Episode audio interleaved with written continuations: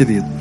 Eu queria continuar a meditar na palavra de Deus com vocês, aquilo que começamos a, a estudar hoje pela manhã, baseado no capítulo 13 do livro de Segundo Crônicas, onde a palavra de Deus começa, que eu quero destacar para a gente meditar, no versículo 18, na segunda parte, que diz assim: E os homens de Judá tiveram força para vencer, pois confiaram no Senhor, o Deus dos seus antepassados. Vamos dizer todos juntos? Dá para colocar de volta aí? Vamos dizer todos juntos isso? E os homens de Judá tiveram força para vencer, pois confiaram no Senhor, o Deus dos seus antepassados. Ah, quando eu estava meditando nesse, nesse texto, alguns dias atrás, logo veio à minha mente, não é? De onde vem a força para vencer? De onde vem a força para vencer em vários, em várias situações diferentes da vida? Como é que a gente enfrenta, não é, as lutas, os problemas, as dificuldades?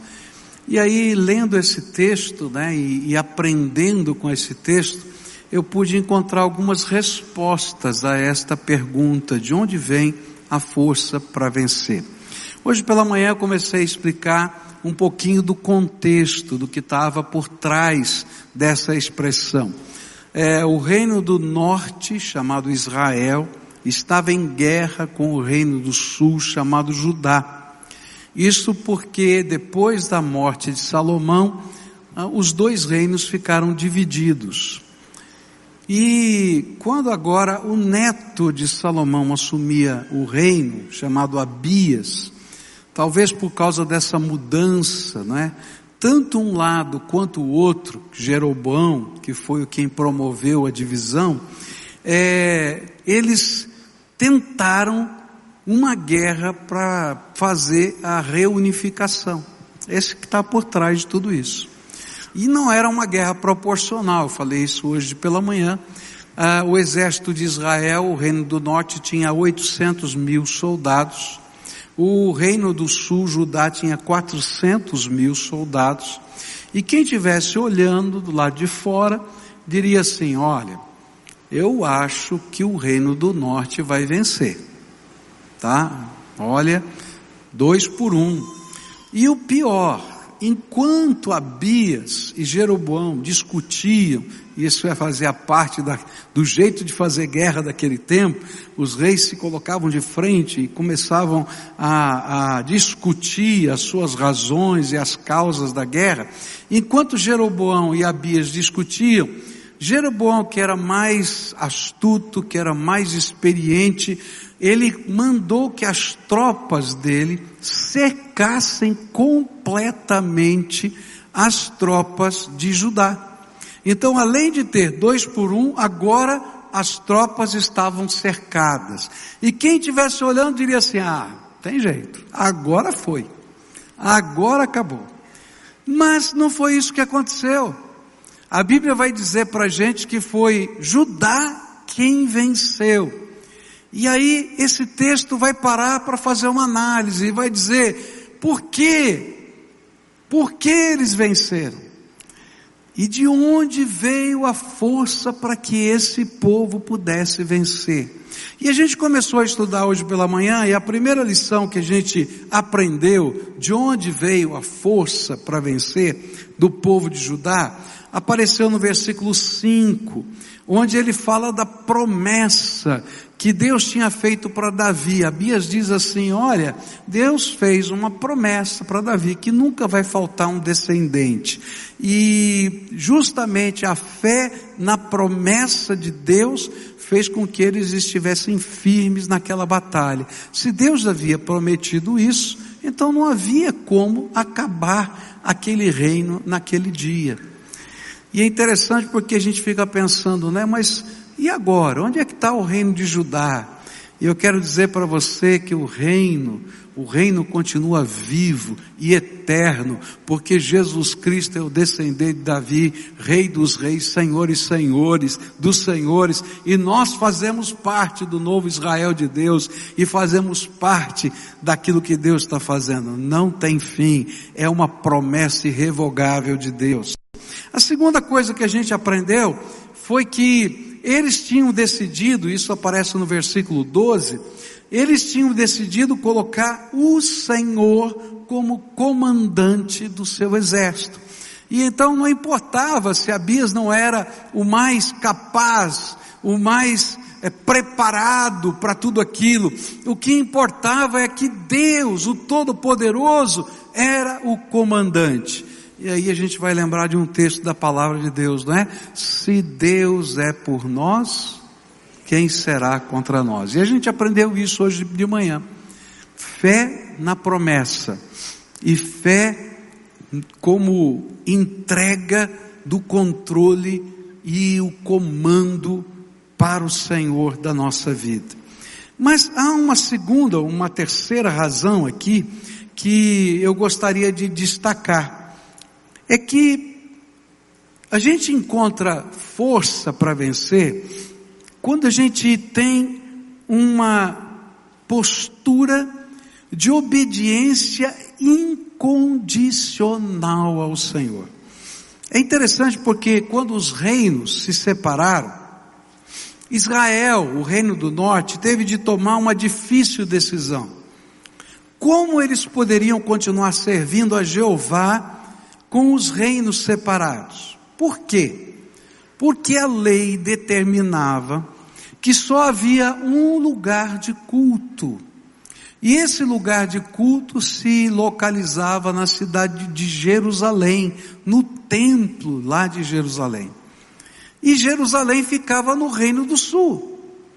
Isso significava que todos aqueles que estavam no Reino do Norte teriam de peregrinar pelo menos uma vez por ano ao Reino do Sul e ali cultuar ao Senhor. Bom, agora eles eram inimigos, como é que isso vai ser feito?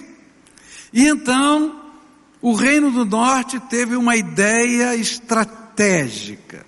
Eles pegaram e se lembraram que Arão tinha feito uns bezerros de ouro. Lembra disso lá? E eles então construíram bezerros de ouro e deram o nome a esse bezerro de ouro de Jeová.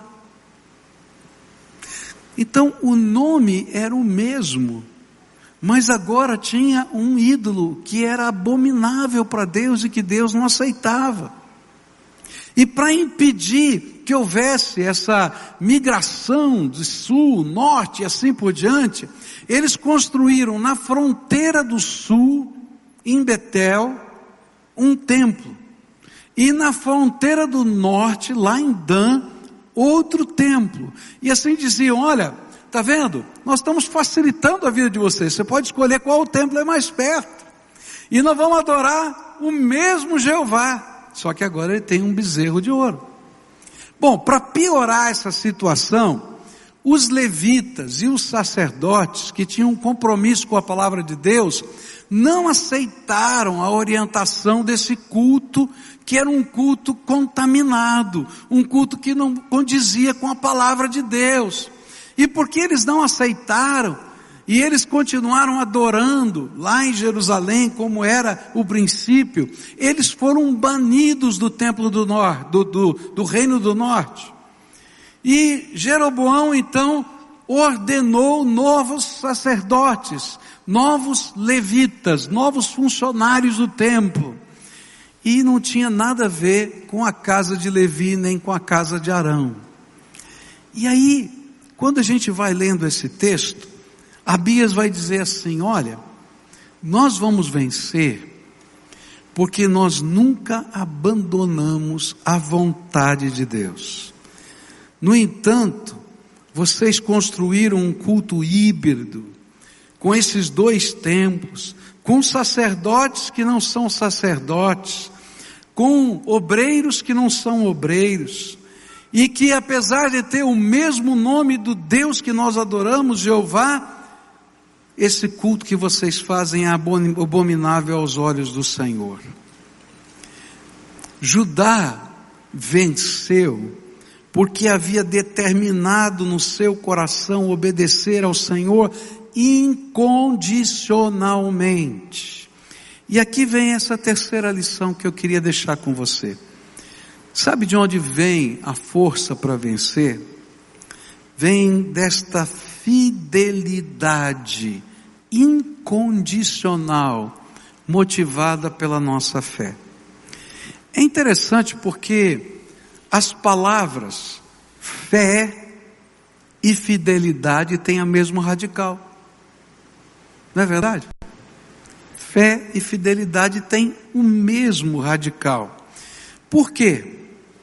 Porque fé sem fidelidade é misticismo religioso.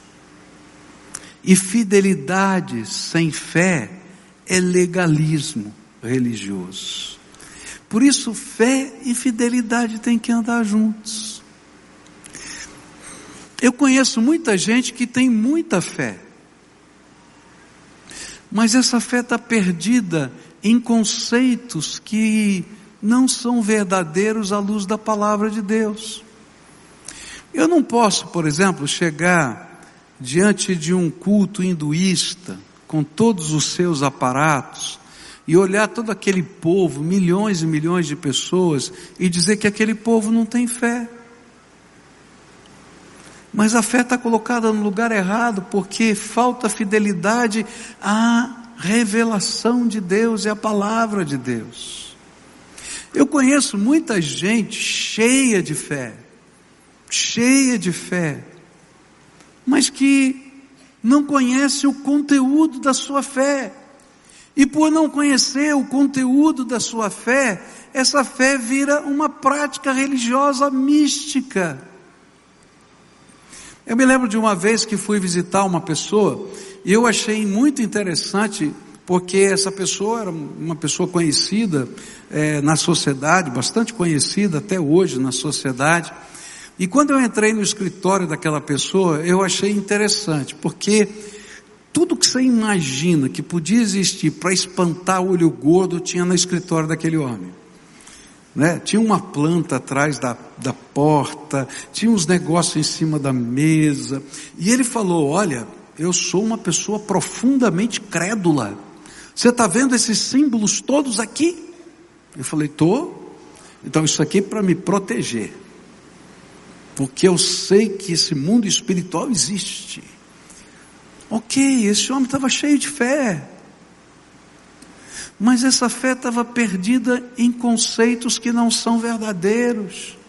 E quando a gente vive esse misticismo assim, a gente se perde, até nas experiências que pode ter. Por isso, a Bia estava falando para Jeroboão: você quer saber como é que a vitória vem? A vitória vem quando a gente se compromete com o Deus vivo da sua, na Sua palavra e crê nas Suas promessas e o coloca como comandante, mas de uma maneira incondicional flexibiliza os processos. Uma das grandes tentações na nossa jornada cristã é a gente imaginar que tanto faz tanto faz. Tanto faz. O importante é você ter fé. Olha, tanto faz como você adora, tanto faz como você crê. O importante é ter fé. Você conhece gente que pensa assim? Talvez tenha gente que pense assim aqui. Só que a Bíblia diz que não é assim, não é tanto faz. Se você quer ir para Paranaguá, tanto faz a estrada que você vai pegar. Vai para Ponta Grossa. Pega aqui, olha, essa BR aqui é mais larga, melhor, não tem tanta curva, não é? Vai para lá. Não tanto faz, não. Você tem um lugar para chegar. E sabe, Deus ensinou para gente como a gente pode chegar perto dele. E se a gente quer ter força para vencer que vem do alto, não adianta eu tentar fazer do meu jeito. Eu tenho que fazer do jeito dele. E aí então Abias vai dizer para Jeroboão, Jeroboão, você tem 800 mil pessoas aí, eu tenho só 400. Você é mais experiente do que eu. Mas eu quero dizer uma coisa para você. Deus está do nosso lado. E sabe por que eu tenho certeza que Deus está do nosso lado? Porque enquanto você se desviou dos caminhos de Deus para fazer do seu jeito, o seu culto, a sua política, a sua estrutura, nós continuamos tentando com todo o coração servir ao Deus vivo e verdadeiro do jeito dele. E se tem uma lição que eu queria deixar para você é exatamente essa. Todo mundo vai dizer para você que fé é maravilhoso, mas é tão profundamente individual que serve qualquer coisa. Enquanto que a Bíblia vai ensinar para gente que a única fé que Deus aceita é aquela que é praticada segundo os ditames da sua revelação. Ele mesmo, como Deus disse quem ele é, o que ele gosta e o que ele espera. Então, fé e fidelidade precisam andar juntos. Quando a fé se separa da, da fidelidade, a gente vira um místico. Quando a gente só tem fidelidade, a gente vira um legalista. Mas quando a gente tem fé e fidelidade, a gente anda pela graça de Deus, no poder do Altíssimo, aqui nessa terra e um dia na eternidade com Ele. Então, de onde vem a força para vencer? Da nossa fé cheia de fidelidade. Uma próxima questão que vai aparecer aqui no versículo 11 do nosso texto.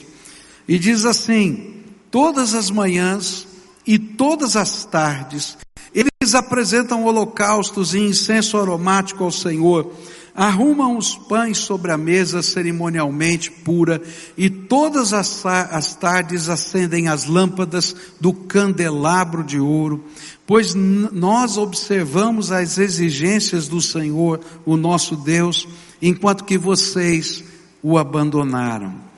Uma terceira resposta à pergunta de onde vem a força para vencer, que esse texto nos revela, são aquilo que nós chamamos de disciplinas espirituais toda manhã e toda tarde, o povo, através dos sacerdotes, buscava o Senhor.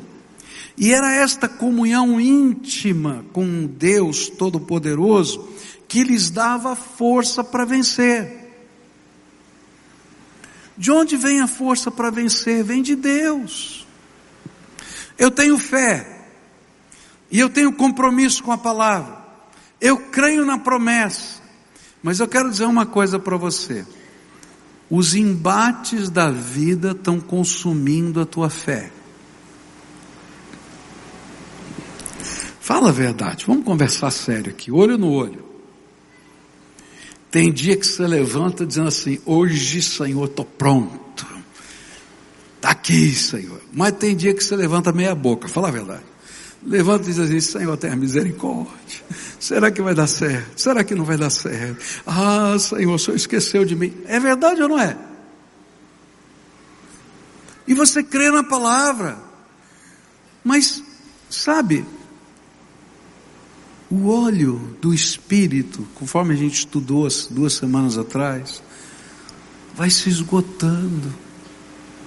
E a gente precisa ser recarregado com a graça.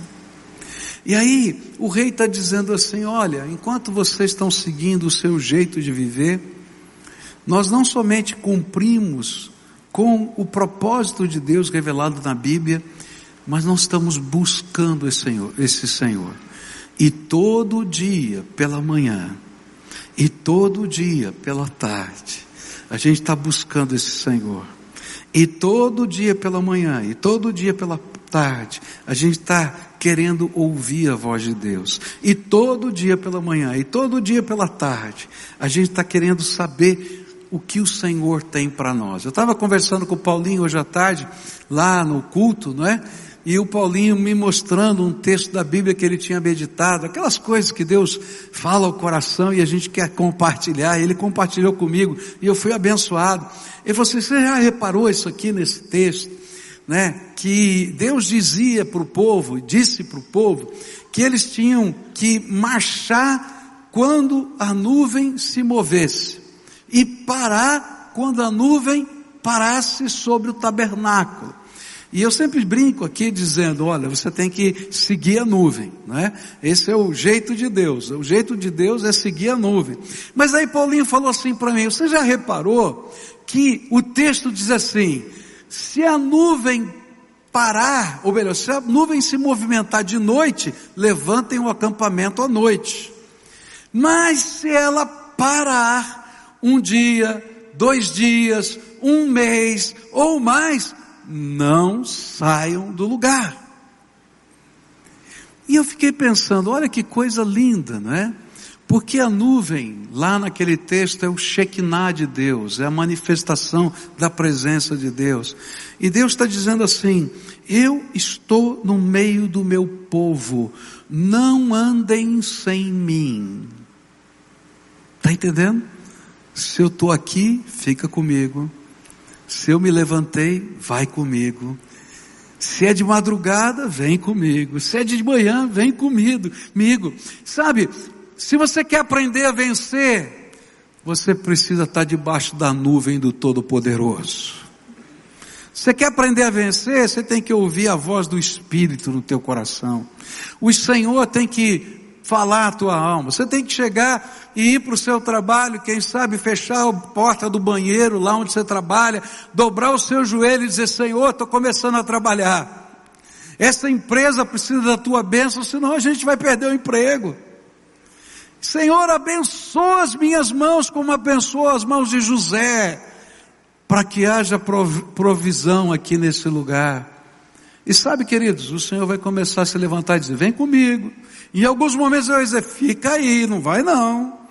E sabe como é tremendo isso? Porque Deus vai à frente do seu povo dirigindo. Mas isso é uma experiência com o Senhor.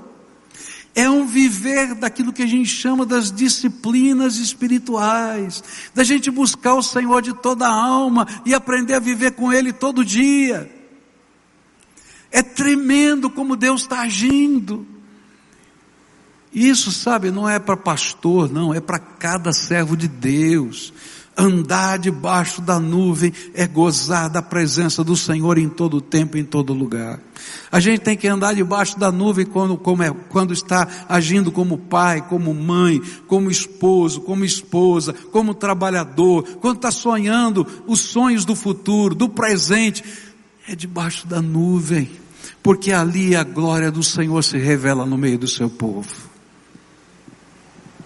Agora, se a gente não andar debaixo da nuvem, eu posso ter todos os esquemas, eu posso ter todos os projetos, eu posso ser o mais experiente. Eu falei sobre isso hoje de manhã. Eu posso ser o mais experiente. Você vai aprender que sempre vai ter alguém mais experiente, mais capaz do que você, e você vai perder para ele. Eu gosto de dizer que todo Jacó tem o Labão que merece. Porque a Bíblia diz que Jacó, não é, recebeu esse nome porque ele já nasceu segurando no pé do irmão, querendo puxar para baixo para ele ser o primogênito. Essa era a ideia. E ele rouba a primogenitura do seu irmão. E então ele é chamado de usurpador, Jacó. Mas aí ele vai para uma terra distante e Deus coloca diante de Jacó para ele aprender que não é assim que a gente vive um Labão. E Labão é pior que Jacó. Ele faz um acordo com Jacó e não dá certo, ele muda o acordo de novo, ele faz outro, ele muda outra vez, ele muda de novo. E Jacó só venceu porque o Senhor ia lá e cada vez que Labão mudava o acordo, ele derramava uma bênção nova. Não era inteligência, sagacidade de Jacó, era a graça do Deus Todo-Poderoso. Então, se você não aprender a andar debaixo da nuvem, você vai ser o Jacó que vai ganhar um Labão que você merece. Agora, se você aprende a andar debaixo da nuvem, da presença de Deus, mesmo que um Labão venha sobre você, o Espírito de Deus é poderoso para reverter todos os esquemas. Ele é tremendo. De onde vem a força para vencer? De seguir o Senhor intimamente, na comunhão com Ele. Por isso a palavra do Senhor nos ensina um princípio que muitas vezes é esquecido. Está lá em Zacarias capítulo 4, versículo 6. Esta é a palavra do Senhor para Zorobabel. Não por força, nem por violência, mas pelo meu espírito, diz o Senhor dos exércitos. Não vai ser com a sua sagacidade, com a sua inteligência, com a sua capacidade, não. Sempre vai ter alguém melhor. É no poder do Espírito Santo que a gente vence os desafios da vida. Eu gosto da versão na linguagem de hoje desse texto. Olha que riqueza nessa tradução. Ele diz assim: depois disso, o anjo mandou que eu entregasse a Zorobabel a seguinte mensagem de Deus, o Senhor.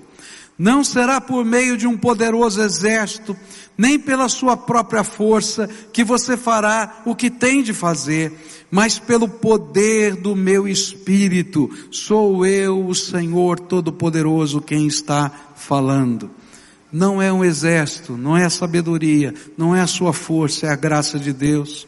E viver em profunda comunhão com o Senhor é viver nesta dinâmica da poderosa atuação do Espírito Santo, é viver na dimensão dos milagres de Deus, é vitória que Judá teve.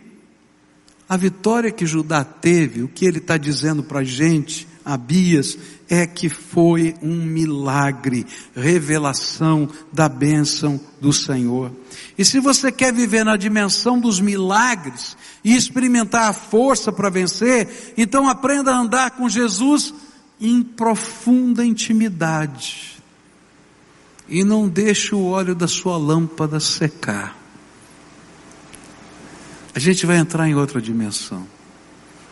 Dimensão do impossível de Deus.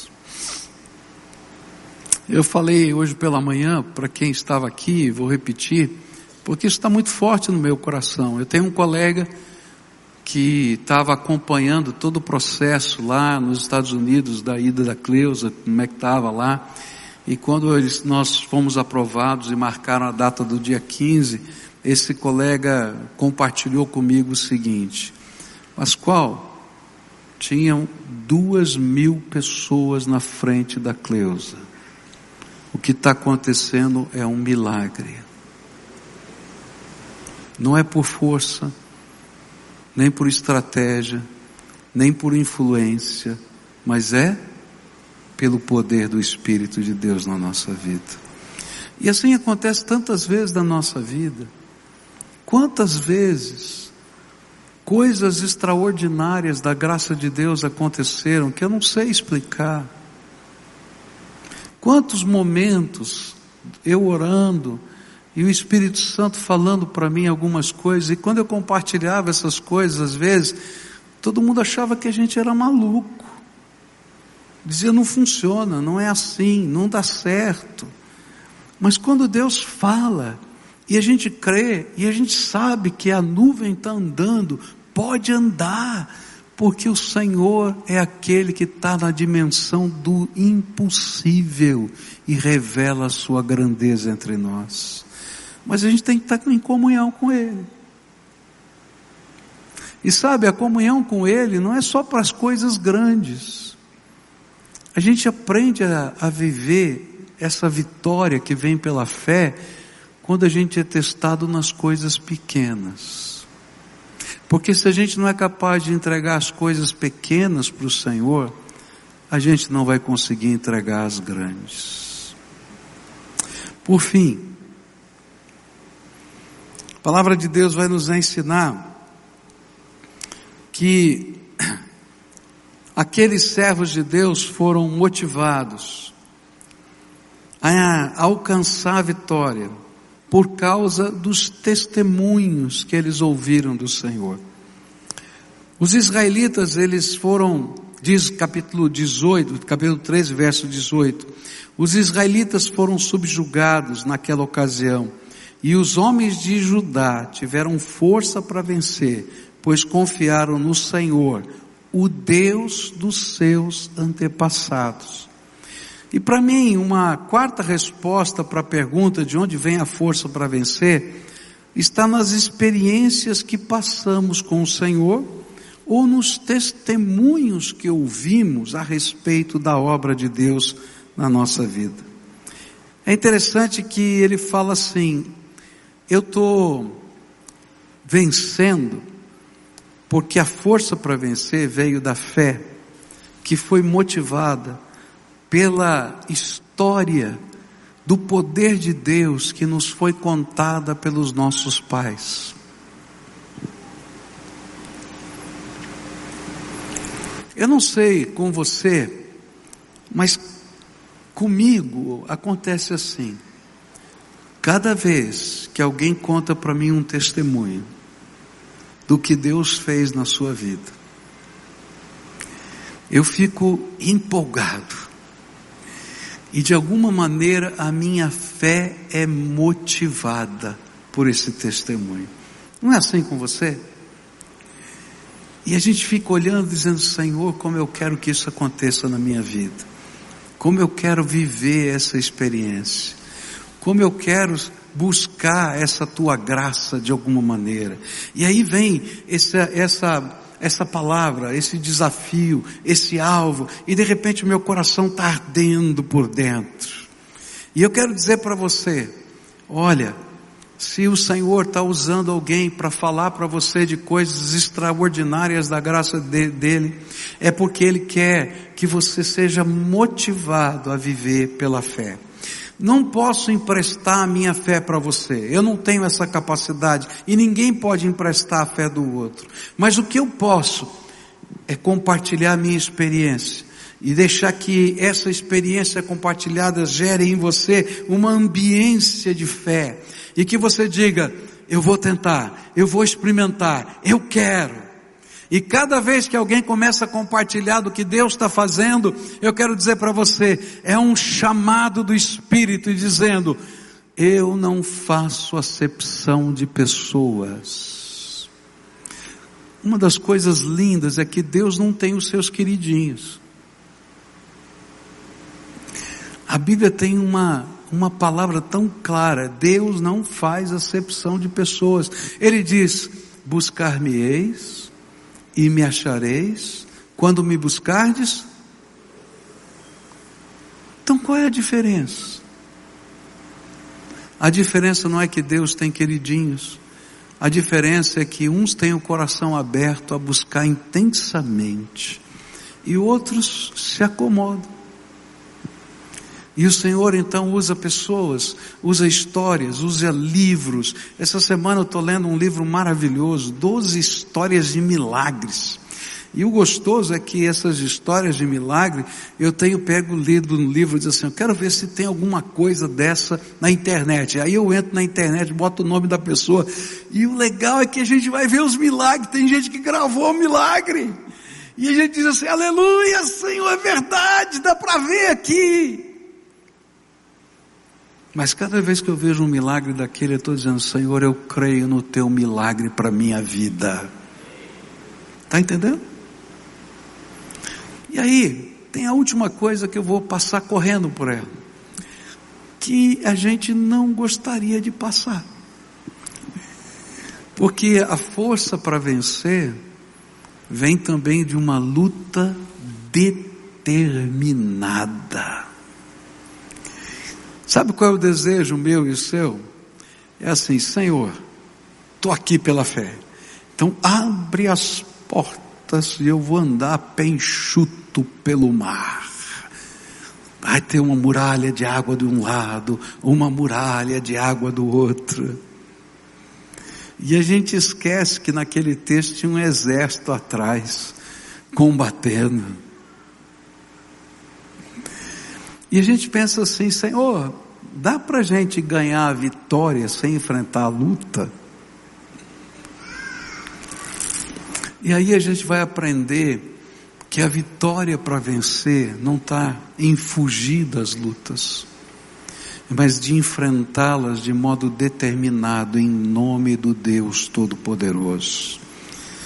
Porque fugir é não viver, é não experimentar, é não conhecer o que Deus tem para fazer na nossa vida. Mas enfrentar é saber que o Senhor é por nós, e se Deus é por nós, e aí na próxima batalha, porque sempre vem alguma, a gente diz: Eu já tenho as minhas experiências com Deus. Nessa noite eu queria orar com você. O que Deus tem tocado muito o meu coração é que tantas vezes a gente está passando por batalhas na nossa vida. Alguns estão passando por batalhas financeiras. Outros estão passando por batalhas emocionais. Quanta gente eu tenho visto que está numa gangorra emocional. Outros dias estão lá em cima, nas nuvens, outros lá embaixo. E parece que o equilíbrio, a estabilidade já se for. Eu conheço gente que está vivendo lutas terríveis dentro de casa. Batalhas e a vontade que a gente tem no meio de tudo isso é dizer: Senhor, eu não aguento mais, eu vou embora. E a gente vai embora para onde? Vai embora para onde? Eu me lembro de alguém que disse uma vez, né? Eu estava comentando, assim, dá vontade de chutar o pau da barraca. E a pessoa riu e disse assim: é, mas lembra que a barraca cai na cabeça da gente. Não adianta. É fugir para onde? E eu quero dizer para você que hoje o Deus Todo-Poderoso quer te dar força para vencer. E sabe, o que Ele quer é que você aprenda alguns princípios. Primeiro deles, creia, creia no Deus Todo-Poderoso, que Ele é suficiente para cuidar de você e que nenhuma das promessas dele será esquecida. Segundo, que a sua fé te dê a coragem de fazer entregas e deixar que o Senhor esteja no comando da tua vida. Às vezes a gente não tem força para vencer porque a gente quer controlar tudo. Eu estava conversando com a minha cunhada, né? E a minha cunhada disse assim: Olha, você me passa tudo que você já tem aí, olha, bilhete, ela vai comigo levar a Cleusa, o bilhete de avião, horário, tal, etc. Eu falei assim, Cris, tá tudo direitinho aqui, tá, pode deixar, eu já tenho a minha pastinha. Ela falou assim, mas se eu tivesse a minha pastinha, você ficaria tranquila? Eu falei, ficaria. Ela disse, mas eu não fico, passa tudo para mim. Ela vai me matar, tá me ouvindo agora lá. A gente esquece que a gente não tem controle de nada. Se você quiser ter o controle de tudo, você nunca vai deixar Deus ter o controle da tua vida. E então, se a gente quer ter força para vencer, tem que entregar o controle para Ele. Ele é o Senhor. E aí, vai vir um próximo passo. E sabe, isso é como se fosse uma escada que a gente está subindo. E o Senhor vai dizer: Você é capaz de me obedecer incondicionalmente? Porque às vezes a gente diz: Senhor, está pronto, vou te obedecer. Ele diz: Presta atenção, incondicionalmente. E aí o Senhor diz para a gente: Segue a nuvem. Senhor, eu sou um general. Esse negócio de seguir a nuvem não funciona, não. Eu tenho que ter o plano da batalha, tenho que ter os detalhes segue a nuvem. E aí a gente tem que dizer: Senhor, eu não sou nada, tu és o comandante desse exército.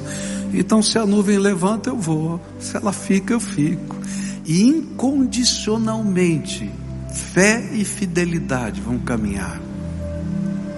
E aí, a gente vai para o próximo degrau. Deus é tremendo.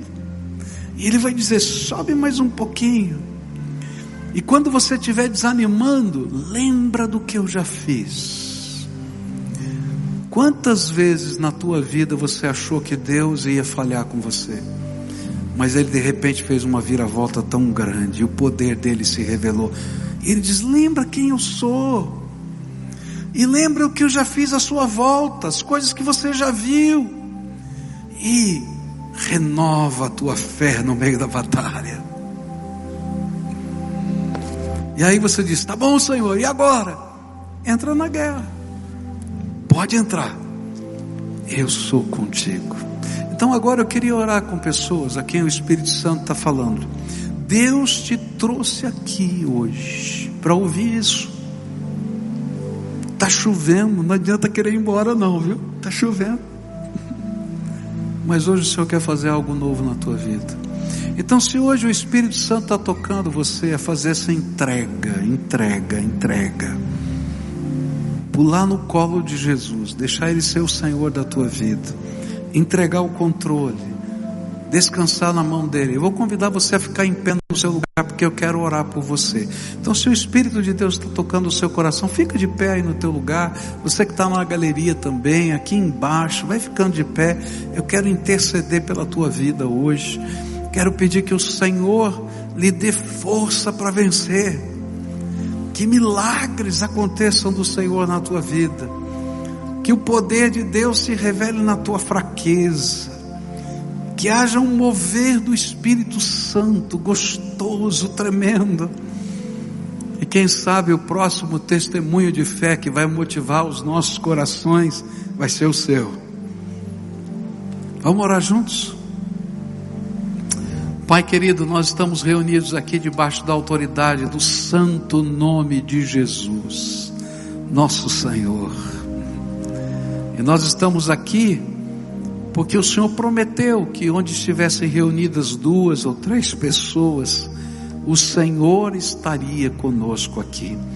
Então, Pai, cremos de todo o nosso coração que o Senhor está aqui.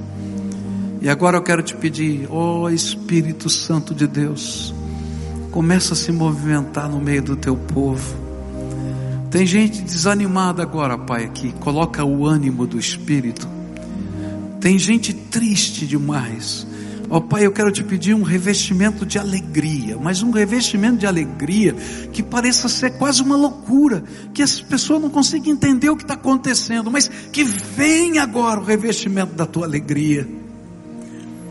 Eu quero te pedir, Senhor, que aqueles que não conseguem enxergar um futuro, que o Senhor abra os olhos, não para que enxerguem todo o futuro, mas para que enxerguem que a nuvem, a presença do Senhor está caminhando na frente deles. E tu és o nosso futuro e a nossa esperança. Senhor, tem gente quebrada aqui, quebradinha.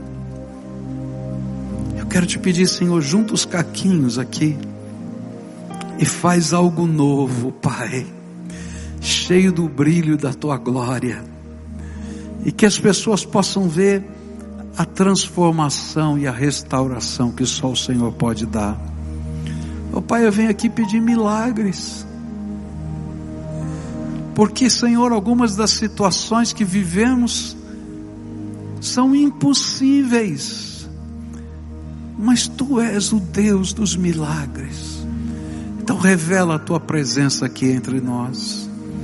E Senhor, eu venho aqui na tua presença como alguém quebrado, como alguém que precisa da tua graça, mas como alguém que pode dizer aos seus irmãos: Jesus é tremendamente poderoso, porque eu trago na minha vida as marcas do teu amor. E posso, Senhor, dividir esse amor com você que está aqui. E pedir para Jesus, Jesus revela esse amor na vida dessas pessoas. Pai, tem famílias que estão quebradas aqui. Aos olhos humanos é impossível de haver restauração. Mas eu quero te pedir, faz milagres nessa casa tem filhos e pais que não se conversam, irmãos e irmãs que não se falam. Onde quer que eles estejam, começa a ver, Senhor, começa a fazer, Senhor, um mover para que coração se converta a coração e alma se converta a alma e haja restauração nas vidas. Tu és a nossa esperança. É aquilo que oramos em nome de Jesus. Amém e amém. Você pode sentar-se. Louvado seja Deus. Você pode dizer louvado seja Deus? Louvado seja Deus. Creia nas promessas de Deus para a sua vida. Eu queria convidar os diáconos a se aproximarem para nos ajudar a celebrar a ceia do Senhor agora. Quero convidar todos quantos creem no Senhor Jesus Cristo como Senhor e Salvador da sua vida, já deram a sua pública profissão de fé e foram batizados conforme a palavra de Deus ensina, a partilharem conosco do pão e do vinho e que celebrem em alegria e singeleza de coração, como diz a Bíblia. Se você tem intolerância a glúten, nessa mesa central aqui embaixo, e à minha direita, lá na galeria, você tem elementos sem glúten. Você pode se dirigir lá e pegar e partilhar conosco e participar desse momento. E eu queria lembrar o que a gente falou hoje de manhã na celebração da ceia. Eu disse que há duas grandes mensagens que esse memorial tem a transmitir para a gente. A primeira, Deus ama você. Pão e vinho representam o corpo e sangue de Jesus, que foi vertido, sangue que foi vertido, corpo que foi partido por amor de nós. Cada vez que a gente pega do pão e do vinho, Jesus está dizendo, o Pai está dizendo, o Espírito Santo está dizendo, foi por você, porque você é amado de Deus. Se você esquecer tudo mais hoje, lembra disso. Deus me ama. Pode dizer, Deus me ama. É verdade. Deus te ama. Segunda mensagem, que está no próprio nome dessa celebração: Eucaristia. A palavra Eucaristia significa ação de graças. Toda vez que a gente come e bebe, a gente lembra do amor de Deus e vê as marcas de Jesus na nossa vida. Se você crê em Jesus, já foi salvo por Ele, já foi batizado, está selado pelo Espírito Santo, é impossível que você não tenha pelo menos uma marquinha de Jesus na tua vida. Mas se você tem, então você tem motivos para agradecer e louvar o nome do Senhor. Então eu convido você a partilhar do pão e do vinho com a gente, celebrando o Deus que nos ama e que é digno de toda adoração.